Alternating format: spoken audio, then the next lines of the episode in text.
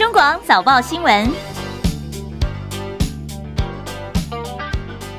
听众朋友，早安，欢迎收听中广七点早报新闻，我是张庆玲。今天是中华民国一百一十一年十一月三号，今天是星期四，农历十月初十。新闻开始，我们来关心一下今天的天气状况。今天南方水汽北上，好些地方有大雨特报。详细状况由林定仪预报员来告诉大家。预报员早安，庆玲早安，各位听众朋友大家早。呃，目前气象局有针对基隆北海岸以及东北部的地区发布大雨特报。那今天台湾附近的水汽仍然是比较偏多，其中大台北还有东半部地区会有短暂雨，东北部地区会有局部豪雨发生的几率，而基隆北海岸也有大雨发生的这个状况。那由于南方云系北移的关系，所以今天各地的雨量都比较多，西半部山区会有局部的短暂雨。其他地区也有零星的短暂雨。那温度方面，今天各地白天高温会稍微回升一些。呃，在苗栗以北以及宜兰花莲都会预测升到二十五到二十八度，其他地区可能有二十九到三十一度。那中南部是属于温暖为热，日夜温差稍微大一些。不过今天入夜以后，东北季风增强，所以天气又即将会转凉。那另外就是。今天在云林以北、东南部、绿岛、兰屿、恒春半岛沿海空旷地区，以及澎湖、金门、马祖会有八到九级强阵风；而在台湾东南部、绿岛、兰屿沿海会有长浪发生的几率，海边作业或活动要注意安全。那至于奈格轻度台风，呃，今天清晨两点的位置是在港澳的外海，向西缓慢移动，啊、呃，那距离鹅銮鼻有六百九十公里，即将减弱为热带性低气压。以上气象资料是由中央气象局提供。谢谢林定义预报员在天气方面的说明。好，今天清晨最新的消息是，美国联准会凌晨两点钟所公布的十一月份的利率决策的一个结论，再度宣布一口气升息三码，就是零点七五个百分点到百分之三点七五到百分之四，就是对抗居高不下的通膨。这是联准会今年以来连续第四度升息三码，也是两千零八年元月到目前为止的最高水准。而在会后声明呢，暗示政策可能会有所调整，但是也重申还是会继续升息来抗通膨。好，从联准会的一些谈话看起来是持续歌中带阴哦。今天美股市收盘重挫，戚海伦报道。美国联准会今天再度宣布升息三码，以对抗通膨。这是联准会今年三月以来第六次升息，先前在三月和五月各升息一码和两码，六七月和九月连三次升息三码，加上这次今年累计升息十五码，联邦资金利率目标区间升到百分之三点七五到百分之四，是二零零八年一月以来最高水准。联准会主席鲍尔暗示升息循环顶点可能高于先前的预测，现在谈考虑暂停升息还言之过早，美股主要指数今天收盘重挫，联准会十二月的例会将会思考放慢升息脚步，但是还没决定。道琼工业指数今天下跌五百零五点四四点，跌幅百分之一点五五，收在三万两千一百四十七点七六点。标普五百指数挫跌九十六点四一点，跌幅百分之二点五零，收在三千七百五十九点六九点。科技类股为主的纳斯达克指数重跌了三百六十六点零五点，跌幅百分之三点三六，收在一万零五百二十四点八零点。而费城半导体指数重挫了七十四点二八点，跌幅百分之三点零九，收在两千三百。百二十八点四七点。记者戚海伦报道。好，在鲍尔的这在联准会会议之后的记者会，他的谈话内容也是大家高度关注的。他其实特别提醒大家说，比起联准会什么时候放缓升息的速度，利率究竟最后会升到多高，还有限制性货币政策究竟会维持多久？他说这两个问题现在显然是更加的重要。他当然提醒大家说，升息步调即便是放缓，并不代表联准会就要结束升息了。好，那么在联准会这动作出来之前，今天看到欧洲的主要股市是屏息以待，最近欧股主要的指数都是收跌的。伦敦股市跌四十二点，而法国股市呢，今天跌五十一点，德国股市跌八十二点，收在一万三千两百五十六点。这是中国广播公司。现在时间是七点零五分，欢迎回到中广七点早报新闻，我是今天的代班主持人张庆玲。好，我们 YouTube 上面现在直播正在进行，在 YouTube 的中广新网的频道上面呢，现在正有直播。那么朋友，您可以到我们的 YouTube 频道上面来看看，这主播在播新闻，还有跟我们聊天室的朋友一起来讨论一下新闻内容，您的看法跟观点。当然也欢迎大家多多的留言，记得帮我们按赞。好，那么是在国道一号的南向细致匝道的边坡，周万的时候才刚刚发生小规模的崩塌，匝道呢其实还是封闭在整个抢修，但是昨天傍晚呢，整个崩塌又发生了一次，而且这次走山的规模比上一次来的更大，下方刚好有施工的砂石车，还差点被土石掩埋。好，下面有怪手跟砂石车正在施工，结果呢，昨天傍晚的时候是有大面积的崩塌的土石呢，就把这砂石车往国道的这些路线方面来推，整个过程就短短几秒钟的时间哦，驾驶来不及跳车，还好没有受伤。而高工局局长赵新华刚好在现场也目击到了这个崩塌的瞬间。好，细致路段呢连日的大雨，所以它的这个含水量非常的大，二度崩塌的面积大。本来是说明天的这个抢通时间应该是可以，但是在昨天又发生更大规模之后呢，看起来抢通的时间要往后延了。那么今天看到台铁方面也加开班次，好，那么细致的朋友，昨天呢很多人在上班上课的这尖峰时间是走平面道路，所以昨天细致是大塞车的，所以今天汐止听朋友可能很辛苦哦，您最好还是赶快提早出门，以免迟到。清泉岗基地的一架 IDF 型战机在昨天晚上执行例行性的训练返场，结果起落架的指示不正常，在晚上七点四十六分紧急安全降落在清泉岗机场，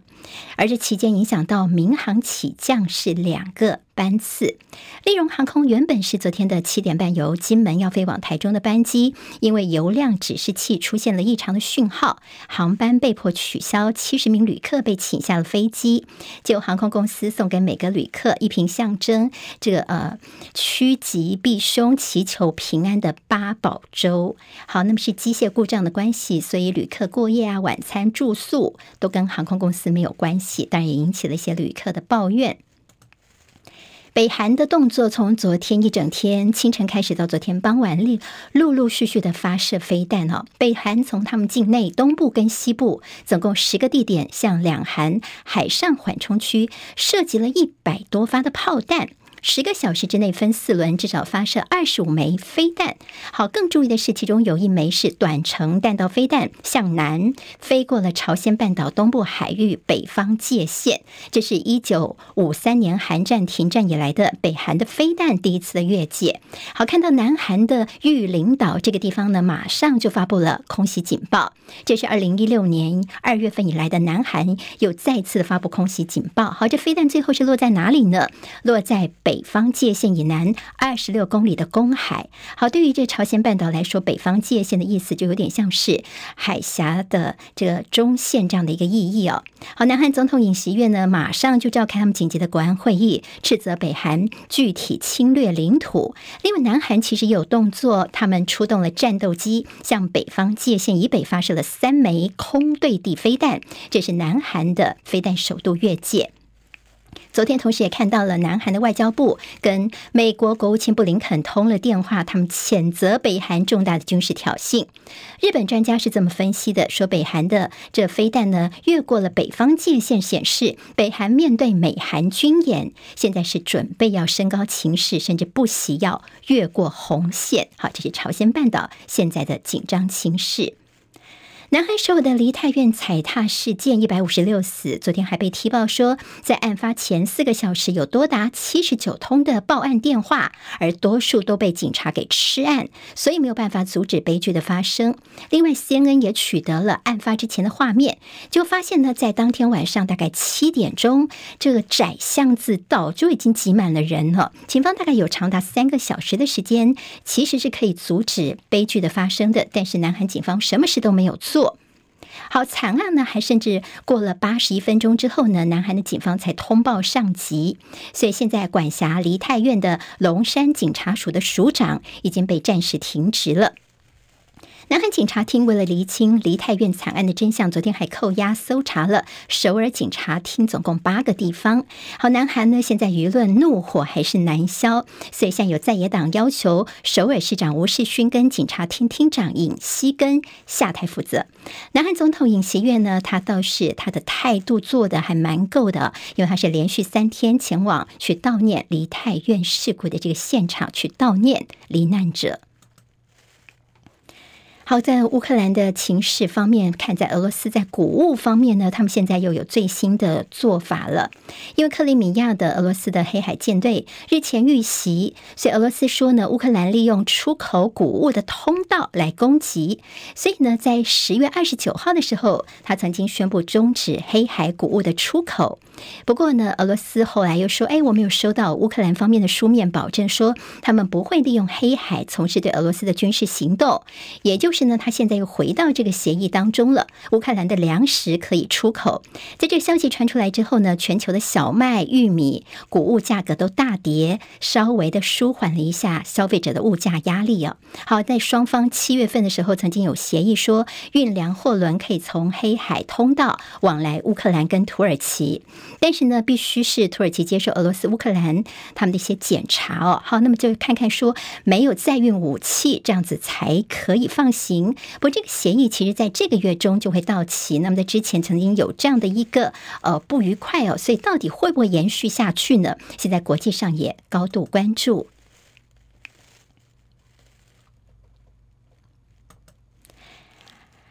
好，在台北股市的表现方面，美国联准会的利率决策在今天凌晨。那么昨天台股呢，内资撑场之下，台股大盘日 K 线是连三红，收复月线失土。中场的时候呢，台股上涨六十二点，那么在收在一万三千一百点，是全场的最高点，成交值一千五百七十亿元，是二零二零年十月二十三号以来两年来的一个低量。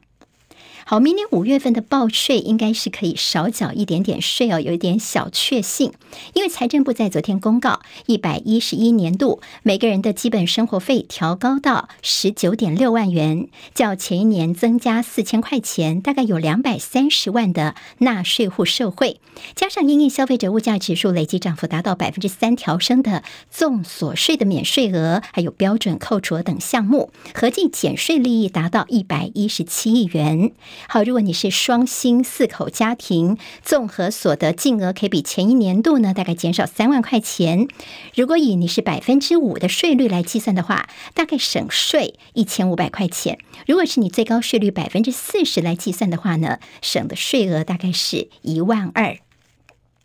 美国在今年十月推出对于中国大陆晶片出口的管制措施。日本媒体现在爆料说呢，美国希望日本等盟国跟进美国推出类似的一些措施。好，有报道引述消息人士的话说，日本政府考虑跟从美方的意向，现在正在探讨说，日本方面是不是能够采取哪一些像是美国这种呃对中国大陆晶片的管制措施的一些类似的做法。那么，但同时也要关注一下欧盟跟韩国的态。态度好，大陆外交部呢已经有回应了，他们说希望各国能够独立自主，做出自己正确的判断。近期半导体产业面临到供需失衡的一个压力，多家科技业大厂纷纷看淡景气。台积电其实也罕见的调降了今年的资本支出将近两成。有日本媒体就分析说呢，现在看到整个的景气方面，个人电脑 PC 跟智慧手机等需求的放缓，美中晶片战争让情况更加雪上加霜，所以半导体市场所面临的谷底，有可能呢比你想象的还要更深得多。中共二十大结束，首次把反台独写进了中共共产党的党章，所以外界预期说台海的情势会更加的严峻。好，那我们的国防部长邱国正呢，他前一天说台湾绝对有胜算，昨天又进一步的被媒体还有一些立委追问了。那么昨天媒体就问说，那请问一下，台湾到底可以撑多久不让中国登陆呢？邱国正是直接回应说，我们奉陪到底，看他打多久。他并且强调说，只要中共旗帜没有插到。各部会的楼上，他就没有赢。当然呢，邱国正强调说，我方没有开战的问题，只有迎战，而且我们会战到最后。张伯仲的报道。延续前一天在立法院院会被询时的定义，国防部长邱国正说：“所以我觉得我特别讲到，只要中共的旗帜没有插我们各部会的楼上，他就没有赢。这个东西就是很大一个空间，代表我们说自攻自海以外，还有地面防卫现在正在加强。事实上以前也有在准备，是因为我们每次汉光演习推演到自攻自海，一到登陆塔就停了，大家认为啊，你怎么没有地面防卫这一块？事实上，一个国家要防卫作战的话，那一定全面性，这绝对是战到最后。”邱国正强调，我方不会主动挑衅，因此没有开战的问题，只会有迎战的问题。至于国军有能力撑多久不让共军登陆，邱国正霸气回应：“就看他打多久，都奉陪到底。”对于届时能不能承受重大牺牲，他认为中共一再对台施加压力，就算是任何国家也都应该表达不满并据理力争。中广记者张伯仲台北报道。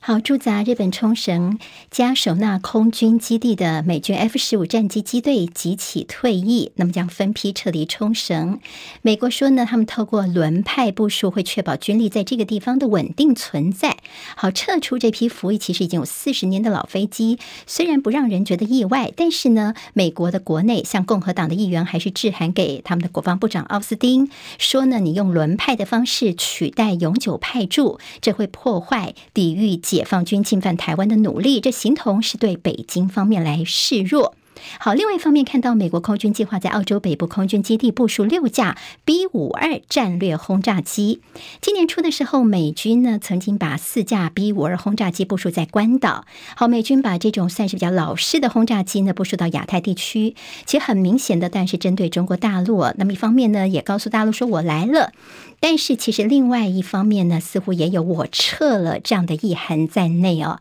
那么在外界的分析就觉得说，实际上是战略的撤退。好，那么在美方的一些呃，尤其战机方面等一些部署呢，可能从中间也可以看到一些端倪。现在时间是七点十九分，欢迎回到中广七点早报新闻，我是张庆玲。好，我们看在所谓的淡水版的柬埔寨这个社会事件是怎么一回事？在新北市的淡水，经传出现的柬埔寨式的诈骗案件，总共有二十六名他们北上求职的被害人被囚禁在淡水新市镇的一处社区大楼。那么整个房子的面积只有五平这么大的一个房间里面呢，挤了这么多人。那么这些北上求职的人，没想到进入的是求职的陷阱。只要稍有反抗或不听从指示，就被虐打。好，有一个来自于高雄的高姓被害人呢，偷偷的用隐藏的这个手机向亲友求救。他的爸爸赶快跟警方报案了，警方攻坚逮捕了八名嫌犯，揪出了二十六名遍体鳞伤的被害者。讯后呢，以使人为奴隶、妨害自由诈欺、洗钱、防制法、毒品伤害等罪嫌，把郑姓主嫌等八个人移送到士林地检署侦办了。好，在政治方面的焦点，民众党高雄市长候选高虹安的选情最近叫做连环爆。先是国民党新竹市长候选林耕仁呢，他紧咬高虹安，任用自己的男朋友担任公费助理。高虹安国会办公室呢，昨天先代转了这个前助理，哈，这个男子的名字叫做李中庭。他的声明呢，他说呢，他自己呢担任立委助理期间的工作是按月支领薪水。他说自己都非常的努力，兢兢业业的努力完成委员所分派的工作。他已经整理了自己这工作的表单相关记录，证明说自己真的有做事情，绝对不是外界所怀疑的所谓人头助理。好，那么大家又问说，为什么内部的通讯录里面看到这个助理这个李先生的电话号码跟高虹安是同样的一个手机号码呢？他解释说，因为他担任的工作就是在高虹安他对外公开的公务手机都是自己来接的，也就是呢，他是全时段接听哦。哈，很多的助理都会帮这委员来接听电话。那他说他这是担任助理的工作之一，希望外界不要做一些不当的揣测。好，但是呢，其实这个事情还有后续哦，因为资深媒体人周玉蔻呢加码爆料说，高虹安的这个男朋友的秘辛哦，他说高虹安呢当初他这个恋情是被红海的创办人郭台铭给反对的，原因是因为哦高虹安跟这个男子在交往的时候，这个男生还在婚姻状态内，好，意思就是说高虹安是小三吗？好，那么对这样的一个说法呢，高虹安不忍了，他昨天晚先发表声明驳斥，像包括。对《自由时报》、《民事新闻》放言跟周玉蔻等无止说他有些男女关系的种种不实的诬陷，说已经构成了加重诽谤罪了，所以还要正式提出告诉。好，还记得吗？周玉蔻在不久之前，他才说这个张淑娟的事情哦，被媒体给炮轰。那么有网友就觉得说，其实这是人家的私领域，你应该不要去讨论呢。那周玉蔻其实就觉得说，因为高虹安是享有社会光环的公众人物，所以应该要被检讨。那么甚至呢，他还提说，你要这个告的话，就告个嗯，后面擦擦好，我们消音一下，告个。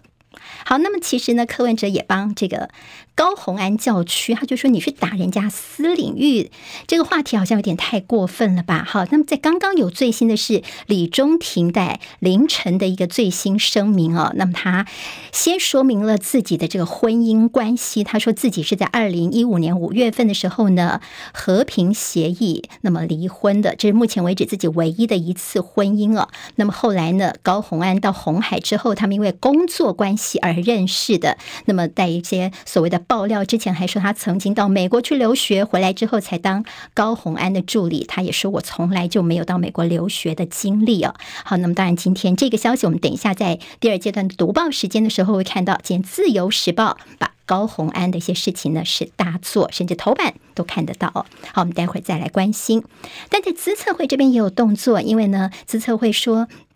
这高虹安把两项专利违法转移给科技企业，所以资策会的副执行长肖伯仁昨天在立法院他说，高虹安跟资策会有雇佣关系，相关的研发成果是属于资策会的。如果有不当移转，是属于专利法的部分，涉及到刑事背信罪。为了捍卫科技研发专利成果，等到具体的事证厘清之后，最近就会提告涉犯背信罪嫌了。好，资策会对高虹安最近也是会有动作的。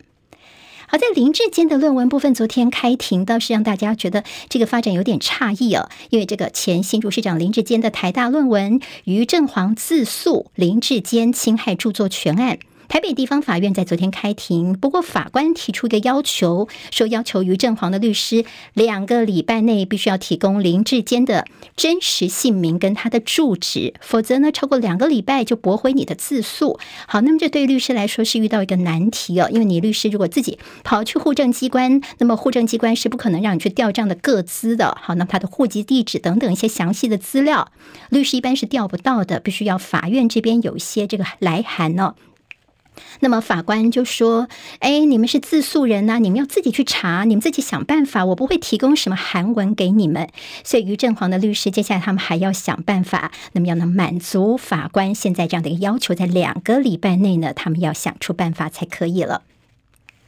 在新竹市的选情方面，最近一些民调都显示说绿营有归队的情形，而韩国瑜在这个礼拜六呢要替。国民党的新竹市长候选林耕仁来站台诉求正蓝军，而新北市议员的候选人黄兴华他说，今天下午两点钟他的竞选总部成立大会，传说中的那个男人就是韩国瑜会现身助选。好，我们同时看到新北市长侯友宜他的公开行程也有这一场哦，也就是国民党的两大王牌秃子跟汉子渴望首度同台，在今天下午两个人的互动当然也备受大家的关注。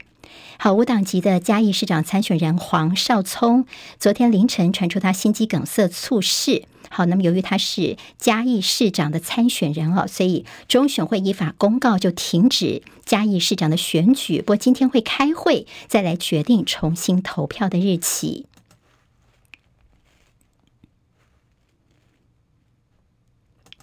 台北市立动物园的大猫熊团团重病，来自于大陆大猫熊保护研究中心的两位专家，他们昨天上午是到了动物园。他们其实在前一天晚上抵达台湾之后，马上先去动物园。那么昨天早上，他们又去了一趟哦，那么近身的观察团团的喂药等等情况。那么团团昨天精神算是还不错，那么对于整个医疗动作也表现出积极配合的一个态度。好，兽医师是怎么说的。那团团他今天呢也是非常争气的，有表现出他很积极配合，就是这些医疗的动作。那再就是一些我们给予治疗的，还有在诊断上面呢，吴院长也是都有觉得是呃赞同。那后续呢，他也是会在有一些他们这个部分针对就是脑部的一些的处置，还有诊断上面，他们也是有一些经验上会再去询问他们的同仁。那后续也会再给我们一些回馈。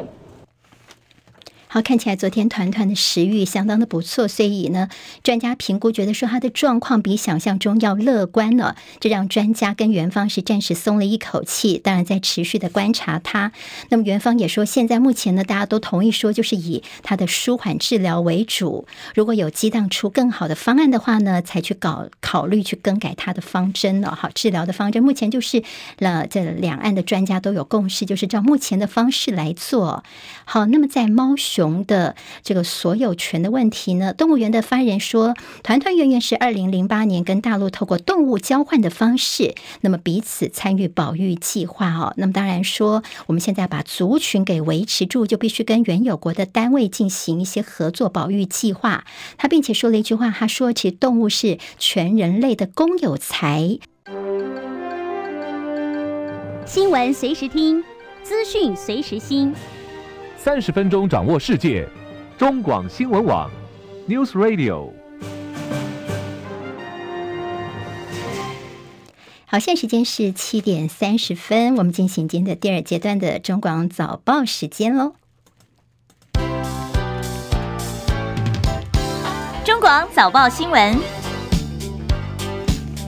好，我跟大家抱歉一下，刚刚我们在那个二十七分四十五秒的时候呢，前一段的这个广告时间，好，我们是内建的广告突然跳出来，庆铃代班对于这个广告缺口比较不熟悉，所以刚刚在播新闻播到一半的时候，哎，声音就被切到了哈，真不好意思。好，我们赶快来看看今天的呃，我们第二阶段的读报时间，今天台湾的三个日报跟两大财经报到底有哪些新闻重点？好，帮大家稍微我们整理一下哦，各报头版到底各有哪些消息？先看。中国时报，中国时报今天头版头条标题叫做“砸二十亿元参与日本大阪的世博”，但是台湾却被消失了。原因是因为日本大阪在二零二五年要举办世界博览会，但是呢，我们竟然只能够用企业名义来参加，所以大家说台日关系不是很好吗？为什么会有这样的情况呢？好，中时的这个头版当中还看到淡水版的柬埔寨哦。好，我们说柬埔寨呢，国人到那边去找工作求职，结果被凌虐的这样的一个事情。在之前是时有耳闻，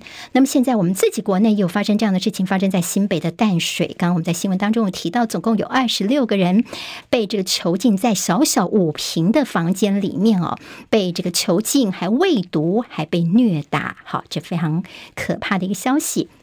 那么今天中时在头版当中还看到是这个团团呢，好，我们给这直播的朋友来看一下。好，我们看到团团呢，昨天呃，我们的两个大陆专家呢，他们来到了我们的动物园里面。好，那么这两位呢是大陆的专家，他们是蹲在栅栏前面呢。那么另外这位呢是我们台湾这边的专家，好，他们嘴巴呢有一个是吹笛、吹笛子、吹口哨，等于说跟团团的有些互动哈。团团呢，他平常其实他的精神不是很好，所以大部分的时候呢都。都是这个躺着的，但是昨天呢，这两个大陆专家来看到团团呢，他还蛮给面子，哈，起来那手就扶着这个栅栏，所以看起来好像他在挥手来打招呼的样子哦。所以呢，今天这《中国时报》的标题就叫做说来自家乡的关怀，团团打起了精神，食欲大开，甚至里面他怎么形容这个图文呢？他说呢，这来到四川故乡的这个专家，呃，团团好像是看到亲人一般的打起。起精神，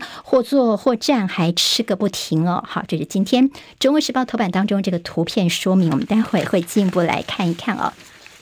好，那么在联合报今天头版头条提到这个消息呢，其实今天在自由头版也会看得到。那么感觉上好像是这个电影情节一般的。好，这个事情你可能还记得，就是调查局呢，其实在这个三年前的时候，他们曾经遗失了一批呃，本来应该是这个呃，把它拿到的，等于是扣下来的毒品，安非他命毒品。后来呢，说这运送的过程中不见了那批毒品。好，那么这批毒品呢，竟然在三年之后突然又出现在这个地下室的一个铁柜子里面哦，那么这中间当然说有所谓的内鬼，是不是偷偷又把它放回了库房里面呢？好，这个事情是这个当初被称为叫做“最贪调查官”的调查局航机站的前机动组长徐素良，他那个时候呢，因为勾结外人有盗卖毒品，结果呢，但是他说，哎，丢的这个六点五公斤的安非他命毒品跟我没有关系，不是我拿走的，啊，这个毒品现在又回来了，所以这中间的到底是不是什么的大内高手呢？今天在。联合报头版跟内页有进一步把这个事情做了蛮详细的说明。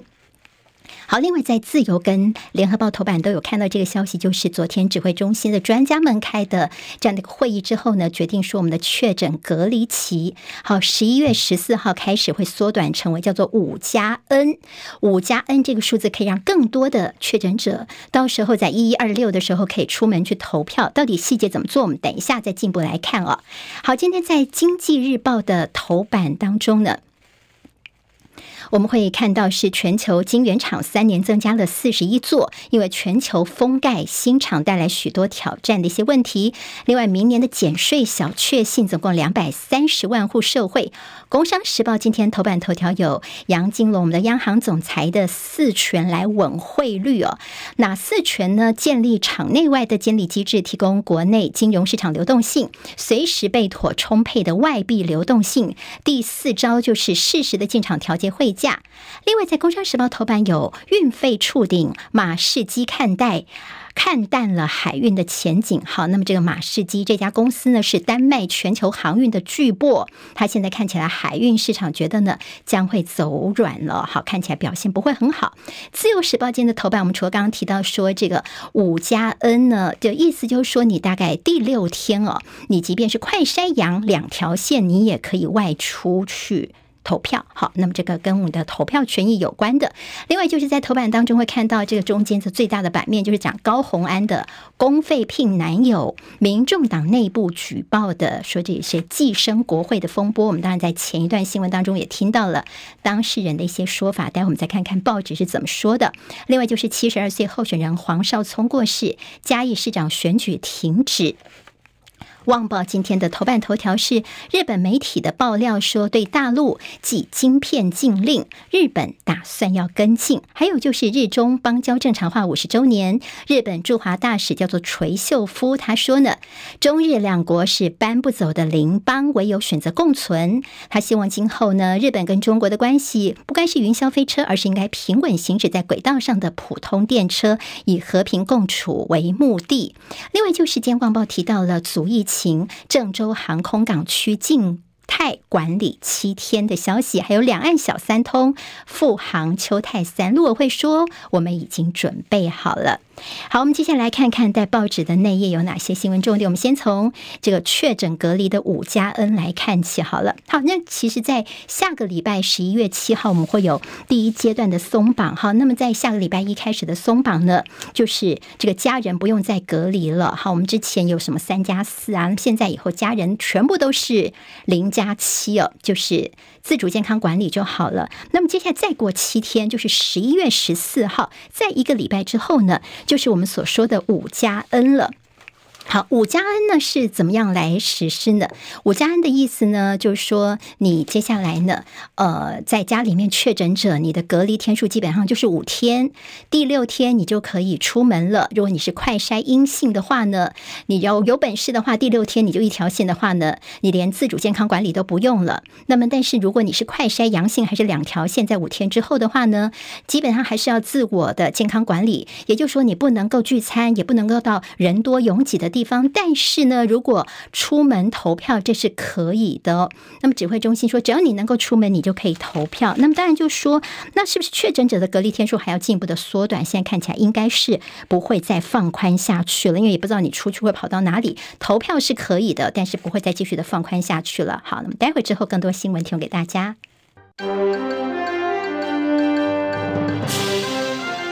中国广播公司。好，现在时间是七点三十九分，欢迎回到中广七点早报新闻。我们第二阶段读报时间，好，刚刚五加 N，大家有没有听得不飒飒的呢？好，那么基本上呢，就是说你隔离满五天之后，不管你的快筛结果一条线还是两条线，你都可以出门。那么最主要就是隔离期缩短，好，以前是要隔七天嘛，你现在呢隔五天，那么隔五天就代表有更多人可以出门去投票，大概可以多多少人呢？五万人可以多五万票，好，那么如果你愿意出门投票的话呢，你是。有这样的一个机会了，那么接下来呢？呃，其实你在这个传染力到底保不保险呢？我们看看专家是怎么说的。说其实一般哦，如果隔离个三点三天之后，就几乎不具备有传播力了。好，临床发现说，其实你只要隔离一段时间，你的传染力就下降了。CT 值如果你去验的话呢，你会发现其实非常的高哦。所以虽然是两条线，但是病毒量其实还蛮低的。但是呢，隔离五天，这已经大概是已经最下限，不可能再往下修了。所以呢，确诊者还是要乖乖的来配合才可以。好，我们看到今天在中国时报的头版头条是提到了说，这大阪的世博的问题啊。刚刚有大概提到说，二零二五年因为日本的大阪的世界博览会，你知道我们这次其实也花不少钱哦。经济部呢花了二十亿元的一个预算，结果呢竟然我们只能够用企业的名义去参加，所以朝野立委。非常的生气哦，像国民党立委杨琼英就说：“台日关系你不是说很好吗？怎么连我们台湾都不能够用呢？”好，那么国民党立委孔文吉也说：“如果不能够用台湾馆，那就不要去啦。”好，那么其实，在民进党的立委也支持哦，所以昨天看到立法院的经济委员会呢，他们就冻结了第一年预算一千万元，并且做成了附带决议，要求经济部国贸局必须要争取以台湾的名义来参展。好，世博还记得吗？当初哦，上海市。世博的时候，那时候几乎是一个所谓两岸关系的辉煌年代，在马英九政府时期，那个时候呢，两岸的默契就是我们用外贸协会的这个台贸中心的名义在申请的，所以我们不公开说是设立国家馆，断也没有说破。哈，那个时候我们其实是有。呃，争取到这样的一个台湾馆的情况，但是这次呢，我们没有向日本的主办单位去争取台湾馆，因为是大陆是大阪世博会的主要赞助者，所以日本方面担心啦，所以就不允许哦。好，这个事情其实就让大家觉得说，我们花了这么多钱，但是呢，似乎呢是没有机会来让台湾呃在这当中有亮相的机会哦。好，《中时报》今天在内页说，爱国者三型飞弹可以在台湾实弹试射。空军表是做好保护措施，美国已经同意说不用到美国去涉及，因应两岸情势，明年度的国防预算初审将会火速审毕。还有就是呢，现在我们昨天的立法院的国防委员会昨天审查，我们现在两艘轻型巡防舰的预算一毛未删，两百三十二把无人机的干扰枪，我们会优先给陆军来使用。看到了国军的一级上将国防。安全研究院的董事长霍守业昨天呢，告诉大家，我们接下来怎么观察两岸关系呢？他说呢，大陆国家主席习近平在二十大之后已经确定是进入第三任了，所以呢，判断中共未来对台湾的作为会更强势。没错，他并且说，现在呢，两岸之间爆发战争已经不是中共会不会攻打台湾了，而是什么时候动手的问题了。国防部长邱国正昨天则说，只要中共的旗帜没有插到我们各部会的楼上去，好，没有插旗插在那里的话呢，就代表我们国军地面的防卫作战，我们也是在加强哦。好，我们只要没有被插旗，我们就不算输哦。好，而且我们是有呃绝对有着获胜的一个机会。这是我们在国防部方面呢，给大家说，我们不要太看衰台湾的国防哦。好，另外还看到是在政治方面的焦点，我们就看看在《自由时报》今天呢，真的是头版跟内页大作。好，从《自由时报》他们所关心的是哪一些地点，我们大概可以知道说，他们对于哪些地方的选情是特别的关心哦。像《自由时报》的头版是新竹，内页呢是在 A 三版面，整个全版也是关心新竹在高虹安的问题哦。那么那在苗栗部分，其实也是这个《自由时报》蛮高度关注的。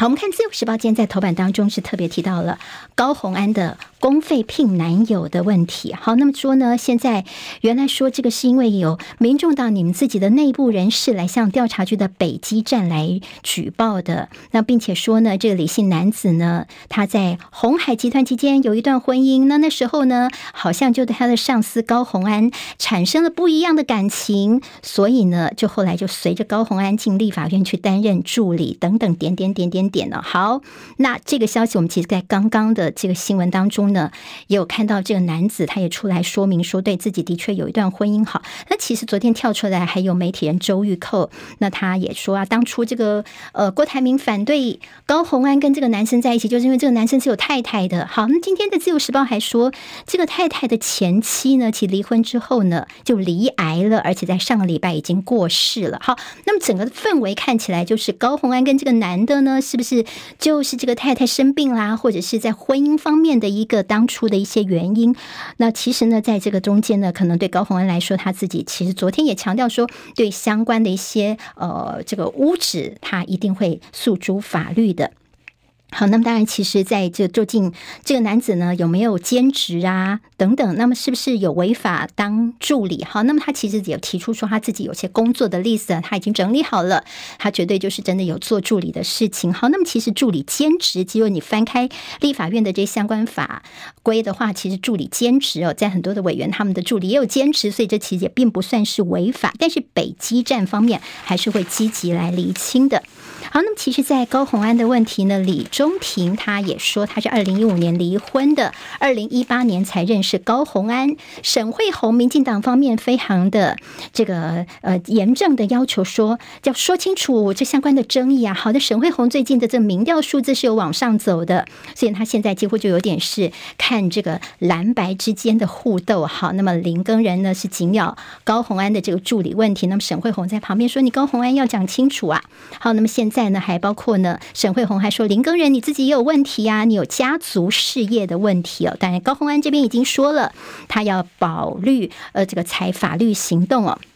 那么，但在新竹这边的选情方面，是不是会有所谓的呃弃竹保北？在国民党这边，其实马上在进行消毒，像朱立伦就跑到新竹市去挺林耕人了。那么黄珊珊其实也很不高兴，说我们台北这边要搞什么弃保，所以他就说你蒋万安如果不谴责的话呢，你就等同是默许了哈。到底这个弃保现在其实已经是没什么空间了啦。那么倒是今天联合报呢，帮大家新闻分析讨论了一下，在新竹市的蓝的绝地反攻，好林耕人最近呢声量变得比较多，媒体也给他比较多的一些报道。那么萨卡都战局相当的诡异哦。好，那么现在呢，高虹安其实他分掉的比较就是一些泛蓝的票源，所以呢，他可能随时赶快在这个公费助理的问题他拆弹之后，沈慧虹看起来呢，他就坐看蓝白厮杀，也可能会获利。所以选战现在倒数二十多天，蓝绿白萨卡都在新竹这边还是有不小的变数哦。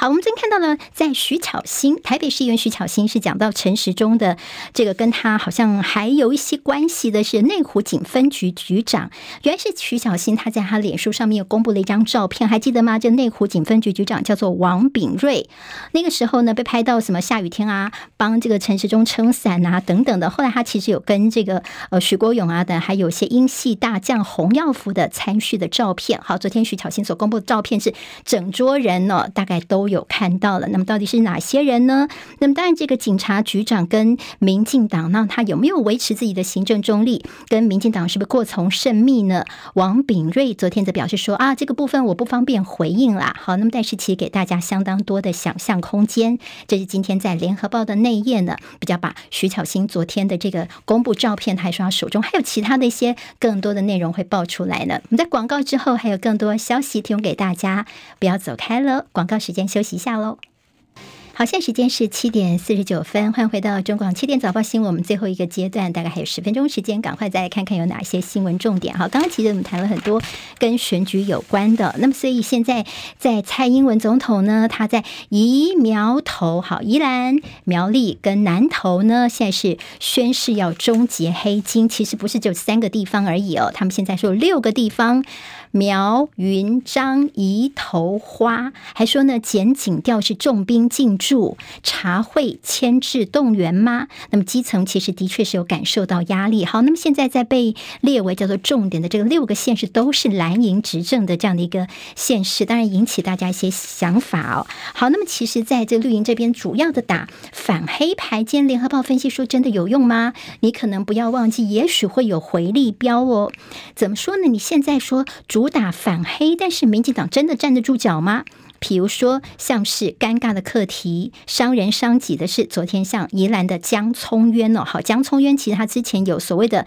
这个什么被检举盗采砂石的问题，好，那么这个东西还有包括了苗栗部分，现在大家都在打中东锦，好，那么其实，在中东锦部分呢。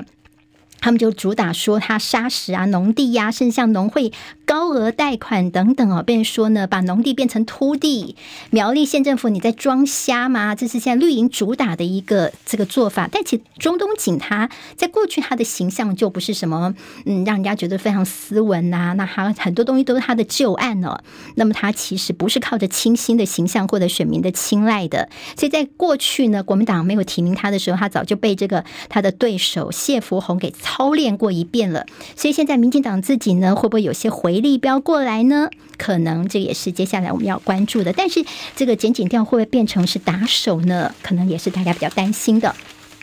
好，高端解密部分，《中国时报》其实特别关心高端的问题哦。高端解密蓝营批卫福部是谎话连篇呐、去年高端重讯揭露，指合约期限条款是依采购机关的要求。好，那么高端后来不是自己告诉大家说，哎，我们的价格一季八百四十块钱吗？那么说，哎，你不是说不能够讲吗？为什么高端自己又讲呢？我们指挥中心就说这是高端自己去说的，我们也不知道他们为什么会说，不理解他们为什么现在又愿意说了呢？那么对于限制条款，高端则是低调，不愿意多谈。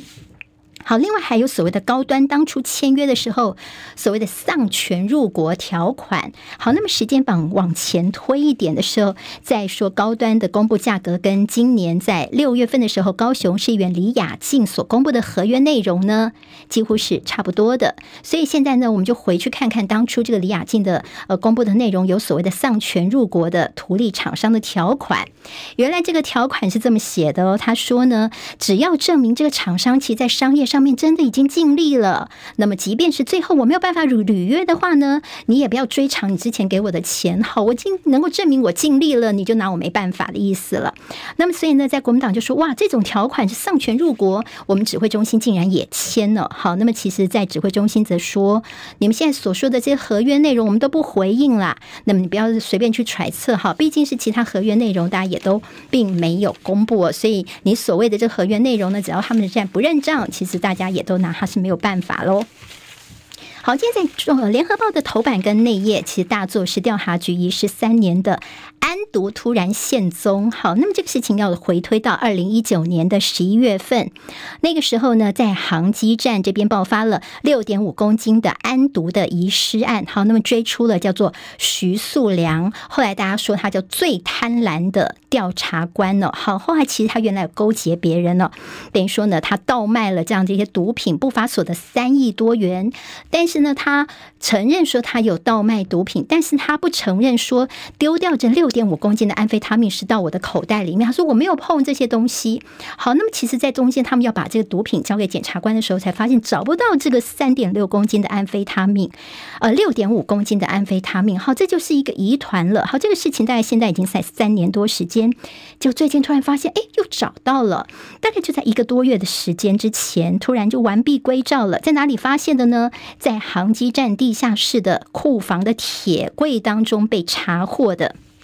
好，原来是因为这个铁柜里面平常放了些什么呢？有一千多公斤的这个毒品原料哦。结果呢，他们要清这毒品原料的时候，才发现说，哇，怎么后面有这个六点五公斤的安毒？而且他们去查一下，发现说这就是当初呢不见的那一批哦。好，这事情已经过了大概三年多时间，就他们去调阅相关的监视器，也没有发现什么可疑人士哦。好，那么这个事情大家就另猜测说，有可能是因为这个毒品先被有心人士给藏起来了。主要就是因为呢，他可能是一个吹哨者，他想要告发这个徐素良，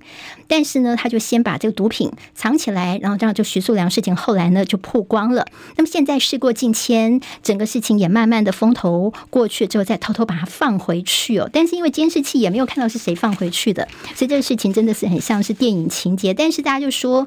怎么会这么离谱呢？毒品失而复得，精英怎么会犯这么低级的错误？甚至说，这所谓的大内高手。他的目的是要让这个弊端能够浮现出来吗？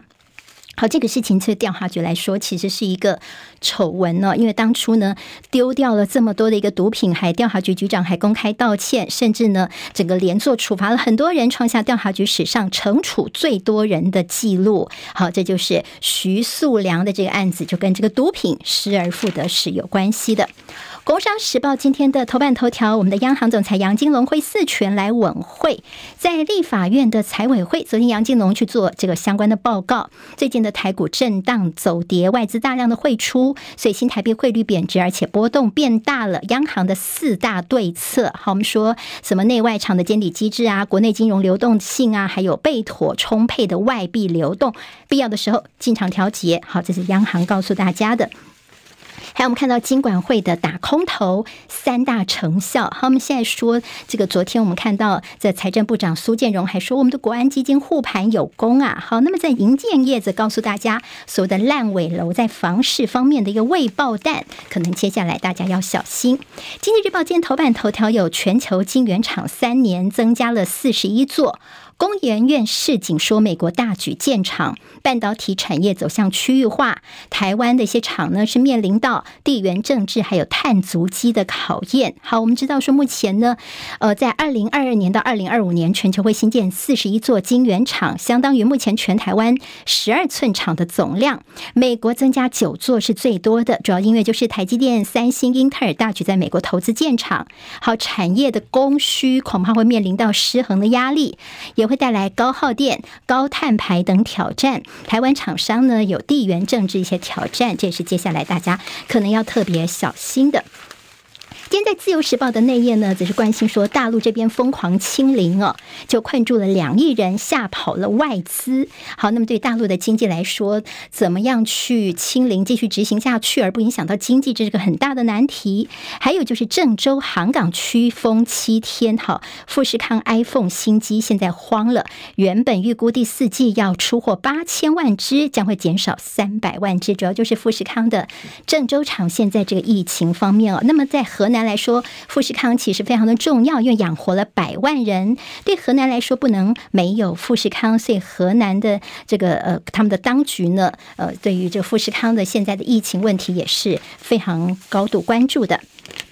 美国的 FCC 委员来到台湾，那么见我们的 NCC 的官员交流一些网络方面的安全议题。好，这是今天的七点钟早报新闻，我是张庆玲。那么大家离开教室前，帮我们 YouTube 多多的按赞留言。我是张庆玲，下次我们空中再会喽，谢谢大家，拜拜。